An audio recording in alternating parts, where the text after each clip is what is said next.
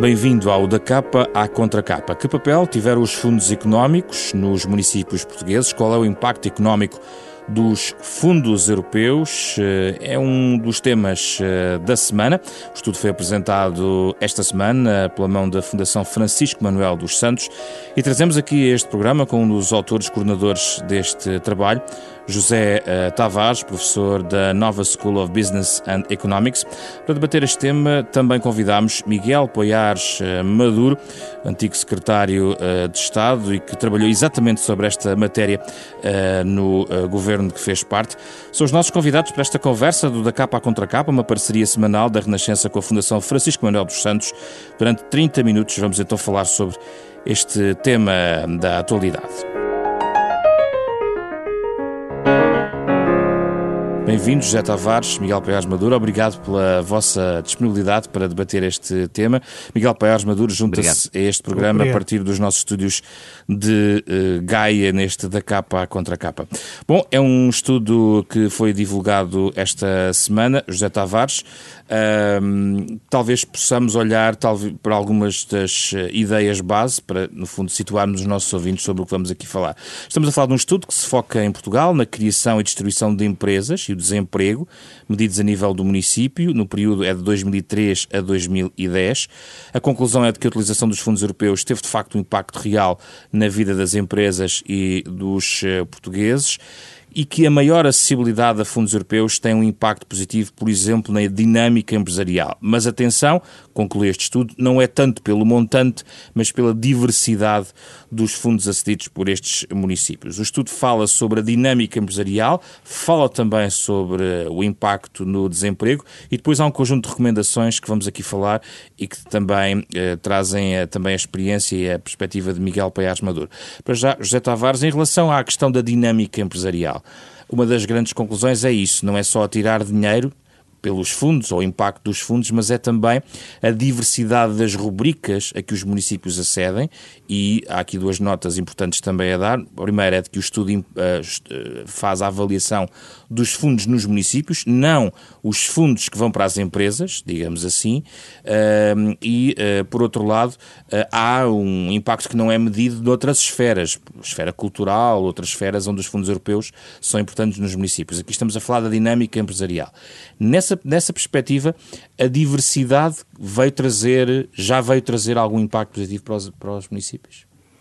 Sim, realmente esse, essa, essa ressalva é importante porque quando estamos a fazer estudos sérios, estudos que se aproximam da causalidade, temos que fazer alguns, entre aspas, sacrifícios. E aqui a questão, o foco foi nos fundos que são acedidos pelos municípios e que, portanto, podem alterar o contexto municipal e podem favorecer ou não a criação de empresas. A primeira novidade que é boa e que eu acho que nunca foi claramente eh, medida desta maneira é que os fundos têm um impacto na, na criação de empresas privadas.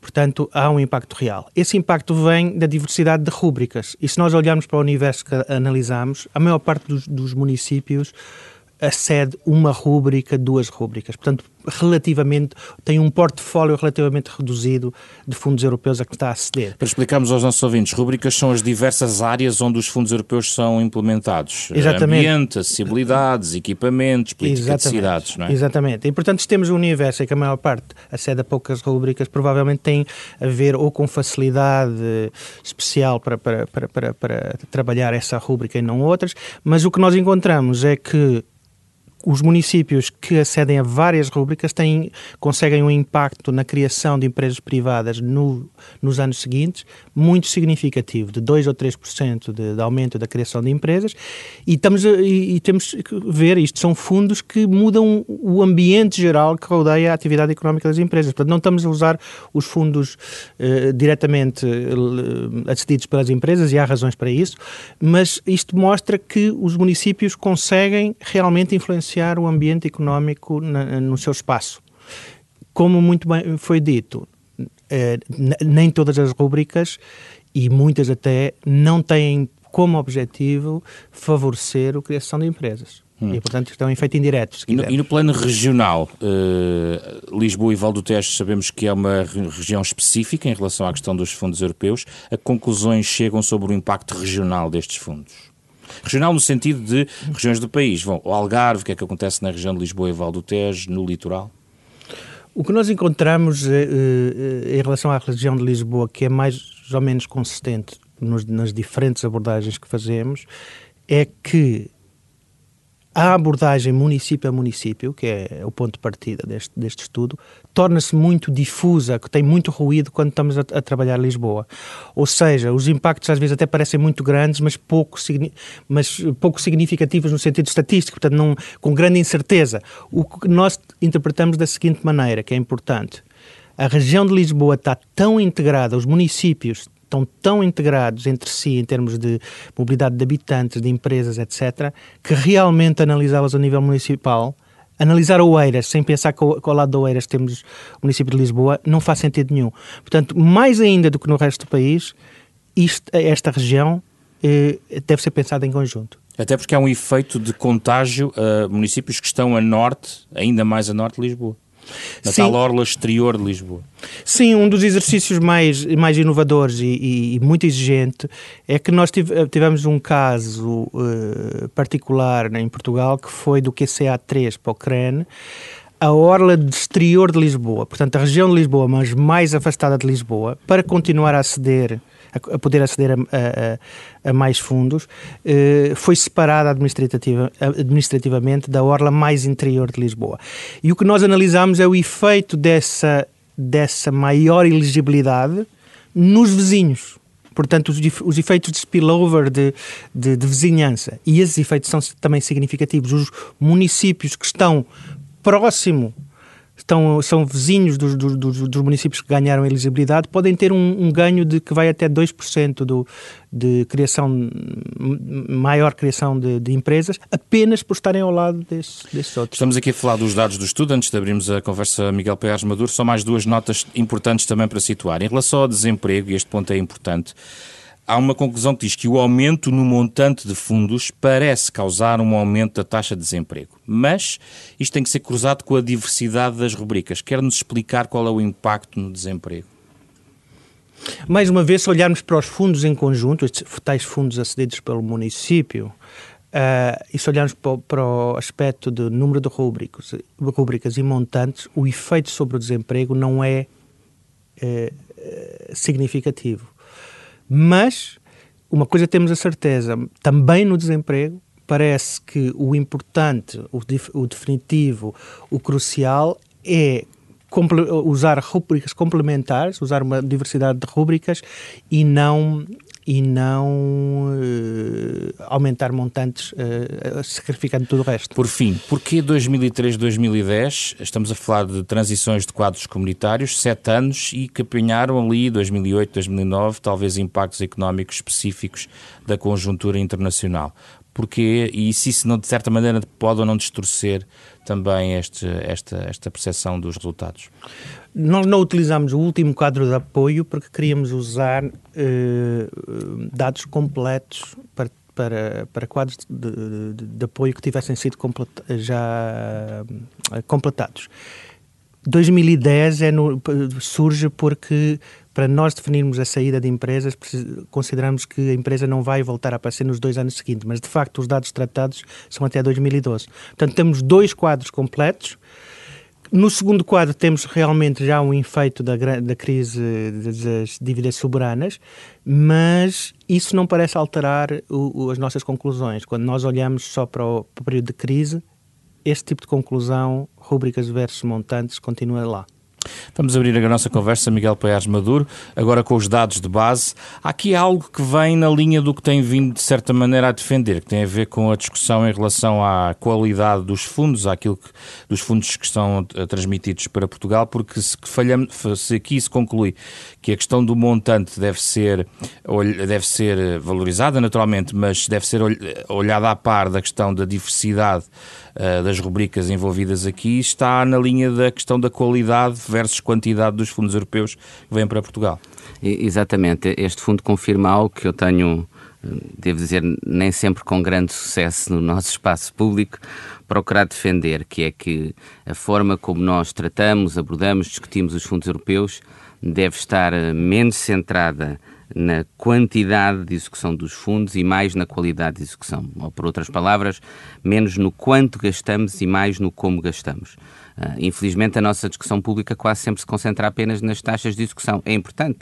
E, e nós temos aí, aliás, em Portugal, uh, uh, uma reputação extraordinária. Somos o Estado que tem sempre taxas de execução mais elevadas relativamente a todos os outros Estados. O que também nos devia automaticamente, desde logo, ter ensinado algo, que é, mesmo tendo isso, nunca tivemos o impacto dos fundos eh, eh, que, que esperaríamos. Não é? Tivemos um período de enorme convergência com a União Europeia na primeira metade de, de, do nosso, da nossa história de, integra de, integração na União Europeia, mas depois na segunda metade voltámos a divergir, apesar de termos essas taxas de execução. Ou seja, apesar de gastarmos muito e muito depressa. Isso significa que temos de colocar muito mais atenção nas condições que estão associadas à atribuição do, do, dos fundos uh, e na forma como coordenamos esses diferentes fundos. E essa, para mim, é uma das grandes conclusões deste estudo, é a importância na diversidade e coordenação do, dos fundos. O que é que isto quer dizer relativamente uh, aqui aos municípios? Quer dizer que uma estratégia para ter impacto, por exemplo, ao nível do dinamismo empresarial, este estudo diz-nos, não deve ser centrada apenas na mobilização de uma determinada rubrica dos fundos, por exemplo, de, de, de infraestruturas.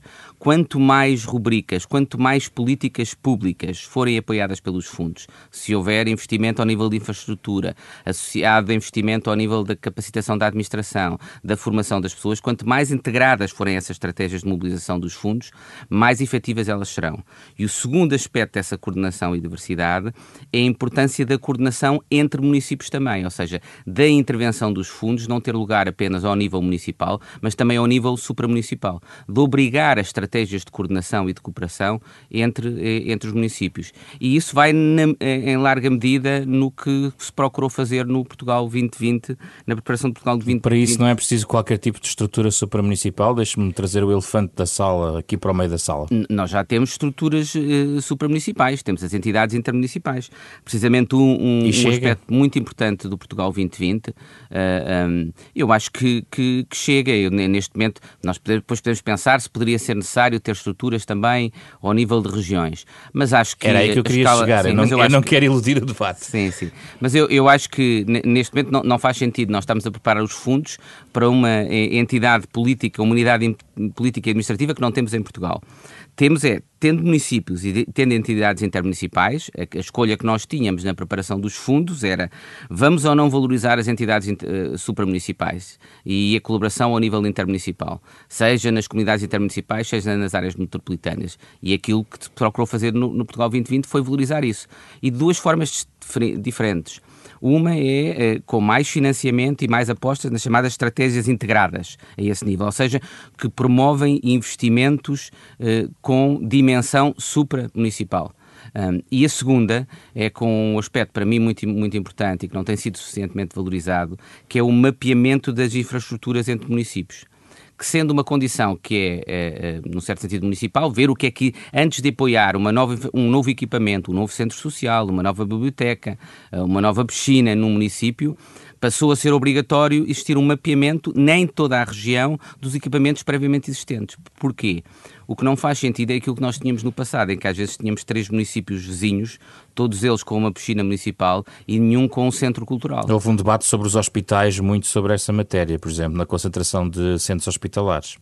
É porque cada município queria ter uh, o, o, seu centro cultural, o, a sua, o seu centro de saúde, a sua maternidade, uh, a sua urgência hospitalar. E, e isso não é possível. Nós temos de ter estratégias integradas que coordenem quer essas diferentes áreas de políticas públicas, ou seja, que tenham uma dimensão de infraestrutura, uma dimensão de capacitação, uma dimensão social, uma dimensão de, forma, de, de formação uh, e ao mesmo tempo, essa coordenação entre os investimentos hum. feitos entre José Tavares, está nas vossas recomendações pensar mais profundamente a atribuição de fundos a regiões em vez de municípios e, na mesma linha, a avaliação dos seus impactos. Sim, eu, eu gostava de, de, de fazer um, um, comentário um pouco mais arriscado, mas importante. Eu acho que transversalmente as elites e as elites políticas portuguesas, eh, com, com algumas exceções que eu não vou referir por pudor, eh, eh, mas, mas têm uma atitude de, de, de novo riquismo em relação a vários aspectos do desenvolvimento. Por exemplo, é muito mais fácil construir uma autoestrada nova é muito mais visível, tem muito mais impacto do que se calhar pensar, calcular, discutir, analisar como é que, como é que o, o, a melhoria das, das, estradas existentes afeta o, o território. No caso dos fundos europeus, estamos precisamente ainda nesse novo riquismo de quanto é que conseguimos quanto é que, qual é a taxa de, de, de, de, execução, etc. Passar para outro nível, que é dizer, vamos pensar em conjunto vários municípios, vamos pensar em conjunto várias rúbricas, vamos obrigar-nos a medir não o que está no terreno, mas a forma como as pessoas usam o que está no terreno. Por exemplo, um, um, município que não tem piscina pode ter financiamento para ter um programa para levar os seus cidadãos para a piscina do município vizinho. E isso pode ser financiado porque significa que as pessoas estão realmente a utilizar uma piscina, seja ela onde for. Hum. Este passo de, de, de, ação política é um passo que exige alguma sofisticação, alguma capacidade de explicar às populações. E nós não fizemos esse passo. Então o debate de regionalização também é primário. É, é olhar para uma solução fácil para, para criar entidades, não é por criar entidades que passa a haver fundos eh, atribuídos para o Conselho ao lado e ir para a piscina do município vizinho. Eh, o, a, a, regionalização é um problema, é uma questão complicada, mas, mas há uma coisa relativamente simples, ao contrário do que, do que muita gente de um lado e do outro aponta, se a maior, a criação de novas entidades corresponder à criação de novas responsabilidades a esse nível, de maneira que as novas entidades sejam realmente uh, accountable, responsáveis perante os, os, cidadãos, eu acho que a coisa funciona bem. Eu, eu costumo dizer, uh, eu não acho que é, que, é, que é justo, mas há muita gente que critica o, o digamos, uma certa uh, posicionamento, quase posicionamento político, por exemplo, da região da Madeira, que, que consegue muitos fundos porque, é, porque tem um poder político regional. Se nós tivéssemos de, de sete madeiras, sete regiões como a Madeira, o, o jogo era outro porque, porque à mesa estavam sete representantes políticos de regiões que todos tinham legitimidade política. Portanto, a, regi a regionalização é, um, é, uma questão muito complicada, uhum. mas, mais uma vez, normalmente os a favor e contra eh, são muito preguiçosos no trabalho do, dos argumentos. Miguel Pérez Maduro ia acrescentar que eu, é o, o, José Tavares há pouco dizia precisamente que nós temos este vício de um, muitos, muitos agentes políticos portugueses nos concentrarmos ou quanto, no quanto gastamos ou, sobretudo, em equipamentos e infraestruturas, porque são visíveis e, portanto, dão ganhos políticos mais imediatos. Ora, precisamente o que eu acho que os fundos europeus têm de fazer é de mudar essa estrutura de incentivos, ou seja, de incentivar as autarquias, o poder local, e foi dessa forma que nós procuramos pensar, a mudar as suas prioridades, das infraestruturas para o imaterial, para a qualificação da sua população, para políticas de, de, de, de, inclusão social, para aquilo que eu chamo o software em vez, em vez do, do, do, do hardware. Como é que isso se faz? De duas, três formas relativamente simples, uh, que é, por, se nós damos menos dinheiro, se, há, se passarem a existir, como é o caso agora, menos fundos para infraestruturas e equipamentos e mais fundos para a inclusão social, para, para, o dinamismo económico, para a política cultural, para a educação, para a intervenção social e na saúde dos municípios a nível local, nós estamos dessa forma a criar um incentivo para mudar as prioridades da gestão local. Mas é pacífico para vós que essa primeira geração relacionada com acessibilidades, equipamentos, está cumprida e que o país já não precisa de investir tanto aí? Não quer dizer. Nós nunca temos totalmente satisfeitas as nossas necessidades em matéria de infraestruturas e equipamentos, até porque há uma necessidade de, reno, de renovação. Agora, quando nós olhamos para a situação do nosso país, com, comparado com outros países, ao nível dos equipamentos, nós estamos em muitos domínios largamente acima até da média eh, europeia. Portanto, não é aí que nós temos de investir para recuperar a, a, competitividade e a nossa qualidade de vida face a esses países, países europeus. José Tavares. É noutros domínios. É, exatamente, eu, eu ia referir isso. Não, é? os indicadores, por exemplo, se olharmos para, um, para algo que é, que é visível, em termos de quilómetros de autoestrada por habitante, estávamos há uns anos em segundo lugar na Europa e não sei se em primeiro. Reparem, é um, um aspecto que nunca foi uh, discutido. Se nós temos acessibilidades fantásticas, que acho que temos, tal maneira que já não conseguimos identificar as autoestradas existentes. Não sei se já vai nas centenas, no ar, mas depois no interior não temos condições para a tal criação de dinâmica empresarial, de novas empresas, de emprego, o que é que vai acontecer? As pessoas vão para, o, para as regiões metropolitanas e vão passar o Natal à terra. Portanto, nós criar, se tivermos excessivas, não é excessivas, mas acessibilidades tão magníficas. Só num sentido. Só no, as, as, estradas que deviam levar o desenvolvimento ao interior vão levar as pessoas do interior naturalmente e legitimamente para lugares onde têm oportunidades económicas e depois vão lá visitar os pais. E há aqui a tua questão que falaram na apresentação, Miguel Poiás Maduro, penso que foi eh, nesta semana, uma das suas notas tem a ver com a massa crítica importante, eh, porque se essa massa crítica que, é, que determina a qualidade dos projetos que se candidatam a fundos europeus transitar por autoestrada ou por estrada nacional para os grandes centros, vai haver na mesma esta divisão, eh, que sem fronteira definida, mas uma certa divisão en, entre dois países, de facto, por exemplo, litoral ou interior, por exemplo. Exato. Não, não, não basta, é, é, importante, como eu disse, e é um dos aspectos mais fundamentais, é se criar, mudar uh, os incentivos que os fundos dão de investimentos dos municípios ao nível das infraestruturas para investimentos no desenvolvimento económico e, e social por um lado, e por outro lado, uh, impor condições que obriguem em muitos domínios à cooperação e à coordenação das estratégias entre os diferentes municípios. Isso é um aspecto que procurou-se ser, uh, ser feito e que é fundamental. O segundo é, para ter depois qualidade nos próprios projetos em si, é necessário massa crítica. E aí um, um aspecto inovador que foi feito uh, durante o governo a que eu pertenci, na, na, minha tutela, em conjunto com a Associação Nacional de Municípios, foi precisamente um, um projeto de capacitação das autarquias, chamado chamado Capacitar, que envolveu formação avançada. Aliás, o, o Zé Tavares, como, como professor da Faculdade de Economia da Nova, acho que participou nisso mesmo e era interessante, talvez ele nos desse a, a sua reação sobre o que é que acha relativamente aos autarcas. E quando, é que, isso tem, e quando é que isso pode ter resultados? Porque isso é uma aprendizagem que demora algum tempo. Demora, demora, demora, demora, demora, algum tempo. Já agora, só para dizer, não incluía apenas isso, incluía rende, redes de, de, de aprendizagem mútua entre os municípios, troca de partilha de experiências. Já Tavares, estamos aqui a falar da massa crítica da questão da capacitação. Sim, eu, eu, tive essa experiência. Esse programa foi feito com, com uh, uma faculdade do Porto e com a faculdade a que eu pertenço. E devo dizer que o primeiro impacto foi realmente de, de grande qualidade e sentido de responsabilidade dos autarcas envolvidos, muitos deles eh, presidentes de Câmara de, de, de cidades eh, médias importantes.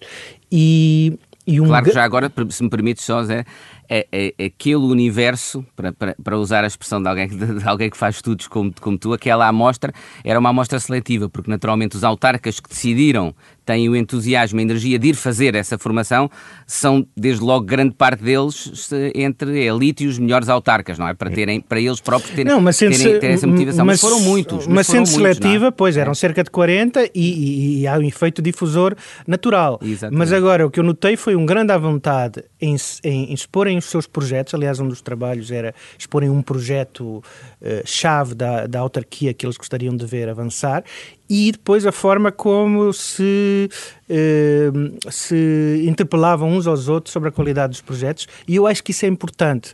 Nós temos neste país, e vários comportamentos dos últimos eh, anos mostram isso, uma dificuldade de integrar o conhecimento e os estudos e a análise mais complicada no, uh, na, ação na, política. Na ação política. E digo-vos uhum. digo uma coisa importante. Eu não sou, digamos, um talibã do, do, do, do academicismo.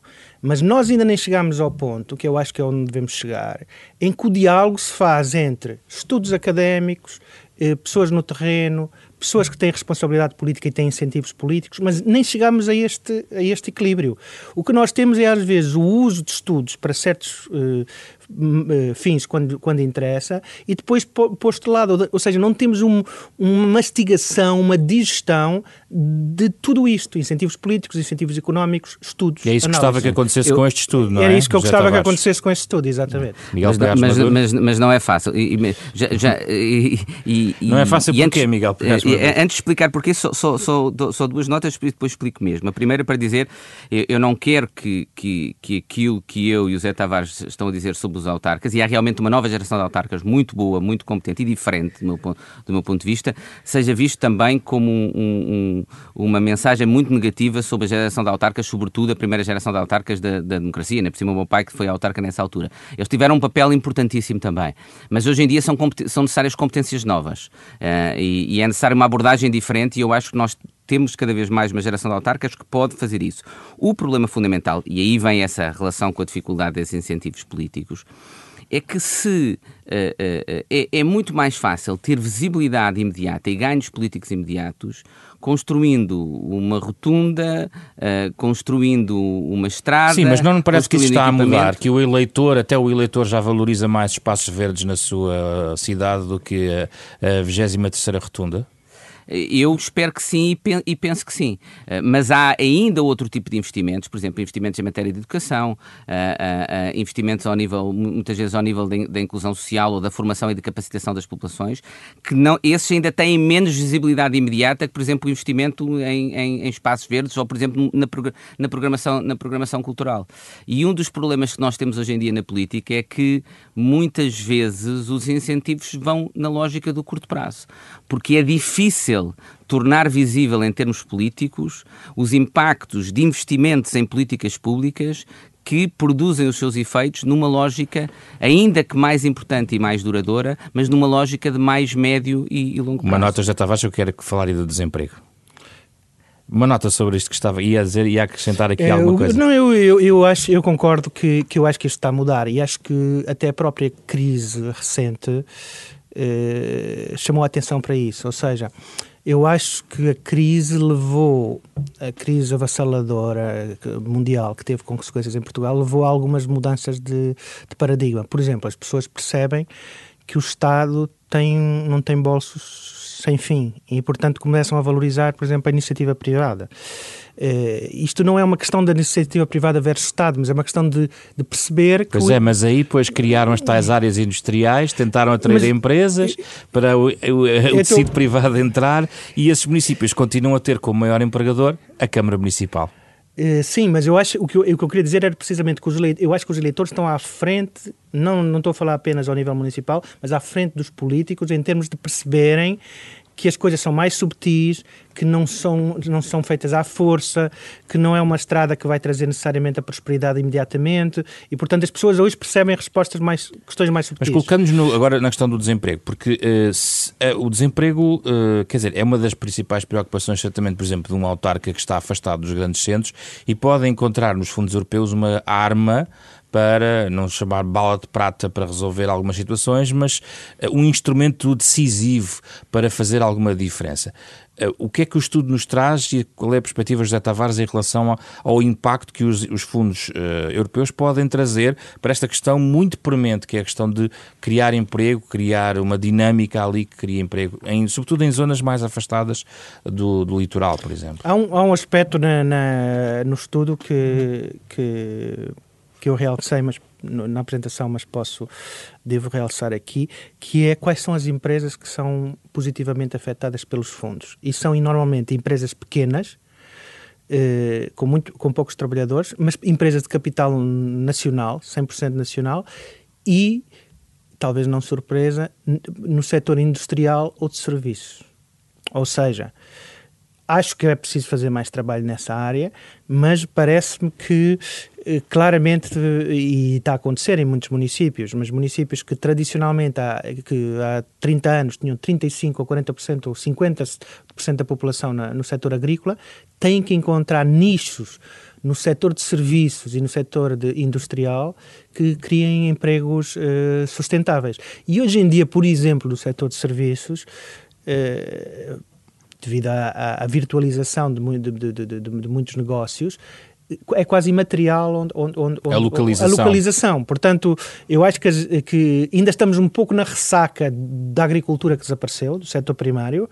Eu acho que temos que claramente dirigir-nos para, ok, quais são os nichos na, na indústria e, na, e, na, e nos serviços que este município... E essa transição até digital, transformação digital, também tem fundos europeus podem pois ajudar tem. estas áreas. É? Pois tem, pois tem. E, e, e, acho, que, acho que nesse aspecto temos que olhar decididamente para o futuro e não ver. Reparem que quando falamos hoje da revitalização do interior, muitas vezes ainda falamos de voltar ao, ao interior para a agricultura. A agricultura é fantástica, mas o que o estudo mostra é que aparentemente os setores que mais reagem a estes fundos são, são os, o, a indústria e os serviços. Miguel mas, sim, Miguel Paiás Maduro? Mas também aí eu acho que é fundamental nós mudarmos o discurso e o debate sobre os fundos, ou seja, o nosso foco não deve estar, eh, não deve estar em quantas pessoas vamos formar. Uh, mas sim em como é que formamos essas pessoas, ou seja, como é que nós damos os apoios uh, dos fundos europeus à formação de forma a que isso potencie realmente a criação de emprego. Um, e essa é uma das dificuldades também, porque se, se, se, pensarem como sempre se discutiu e como foram apresentadas politicamente em Portugal a formação, uh, uh, o foco está sempre em quantos milhares ou milhões de portugueses vão ser formados, vão ser apoiados com 500 milhões de euros a formação de um milhão de portugueses nos, próprios quatro, nos próximos quatro anos. Ora, isso coloca cria os incentivos absolutamente perversos, que é cria incentivos para formar pessoas, mas não incentivos para criar emprego necessariamente.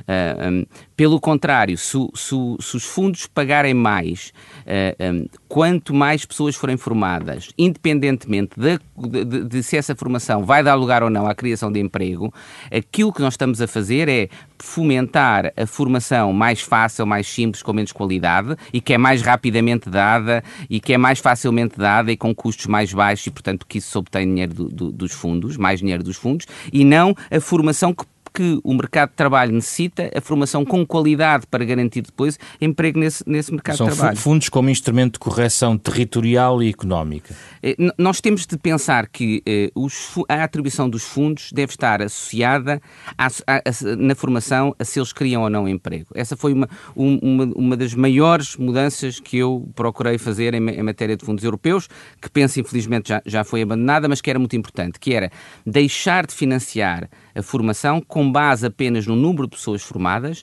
mas sim com uma taxa variável consoante uh, uh, a empregabilidade que essa informação, que essa formação gerava ou não. Isto é totalmente diferente, isto muda a estrutura de incentivos. Tenho aqui dois claro minutos, que, sim. Claro que, claro que o que é que isso vai determinar? Vai determinar que, como é, uma, é mais exigente, só se paga se obter emprego, provavelmente vão-se formar menos pessoas. E, portanto, no imediato, lá está, do ponto de vista político, uh, cria um, um problema político, porque se vai dizer que estão a formar menos pessoas e, ao mesmo tempo, quando estão a formar muitas pessoas, só isso baixa artificialmente a, ta a taxa de desemprego. Já Tavares, eu tenho aqui uma dúvida relacionada com Lisboa e o resto do país em relação aos fundos europeus, porque sendo uma região diferente de todas as outras, quando consideramos a atração de acessibilidade de fundos, fiquei com a ideia de que Lisboa será sempre, terá sempre benefício por ser Lisboa, por ser esta região, por já ter o que tem, uh, independentemente, ou seja, uh, uh, o instrumento corretivo uh, da acessibilidade noutras regiões não retira este aspecto macrocéfalo do país em que Lisboa concentra bastante de, do capital e bastante dos investimentos até. Eh, como, eu julgo que, que como resulta do espírito dessa discussão, a unidade certa para analisar os efeitos, os impactos, as políticas, não parece ser um município. Isso ainda é mais relevante em Lisboa. Quando nós tentamos medir o impacto, por exemplo, quando é criada uma empresa num município, qual é, em média, o número de empresas criadas nos municípios à volta? É meia empresa. Ou seja, é muito grande. Ou seja, as, as dinâmicas empresariais não se funcionam lá ao, ao, nível do município. Se estivermos a falar de Lisboa isso ainda é mais, mais significativo. Lisboa e Vale do Tejo, não é assim que se diz? A diz Lisboa e Vale do Tejo, porque a densidade é tão é enorme, enorme que, que, isso, que, isso, que isso é avassalador. Eu acho que tem que haver eh, políticas racionais de, de espalhar essa dinâmica e, e alastrar essa dinâmica para outros pontos do país, não acho que isso passa por uma repartição para ali e outra repartição para acolá. Mesmo intrarregional há ali grandes eh, diferenças, não é? Quando falamos em Lisboa e Val do Tejo. Ah, sim, sim. Precisamente a tal diferença, a tal diferença de classificação de elegibilidade veio precisamente no, no, no CREN, veio precisamente da consciência de que havia ali duas Lisboas dentro da grande, grande Lisboa. Mas isso também exige exige realmente uh, políticas que não são locais e aí nas regiões metropolitanas, talvez Lisboa e Porto, certamente, ainda menos locais. Hum, Miguel Paiares Maduro, esta questão da macrocefalia do país e Lisboa e os fundos comunitários, qual é a sua perspectiva? A realidade é a seguinte: as regiões mais desenvolvidas, por definição, têm mais massa crítica tendo mais massa crítica, ou seja, conhecimento, competências, naturalmente vão fazer um melhor uso dos fundos, mesmo tendo em proporção menos fundos que, que as outras. É por isso que é muito importante que, para nós invertermos este ciclo vicioso que, eh, em vez de gerar convergência entre as regiões, gera, gera divergência, é muito importante que os fundos que são aplicados em outras regiões estejam associados às tais estratégias de criação de competências e de, massa crítica nessas outras regiões.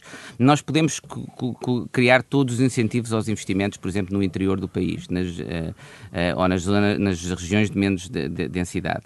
Uh, podemos fazer aí todo o tipo de infraestruturas e equipamentos que quisermos. Se nós não tivermos massa crítica, se nós não tivermos competência, se não conseguirmos atrair e criar massa crítica nessas regiões, nós não vamos conseguir criar estratégias uh, de desenvolvimento económico e social que realmente melhorem a qualidade de vida nessas populações e que gerem convergência com as outras regiões do país. Este estudo chama-se o Impacto Económico dos Fundos Europeus, autoria de José Tavares, Ernesto Freitas, João Pereira dos Santos, está disponível no, de, gratuitamente para ser descarregado também na, no site da Fundação Francisco Manuel dos Santos, em ffms.pt.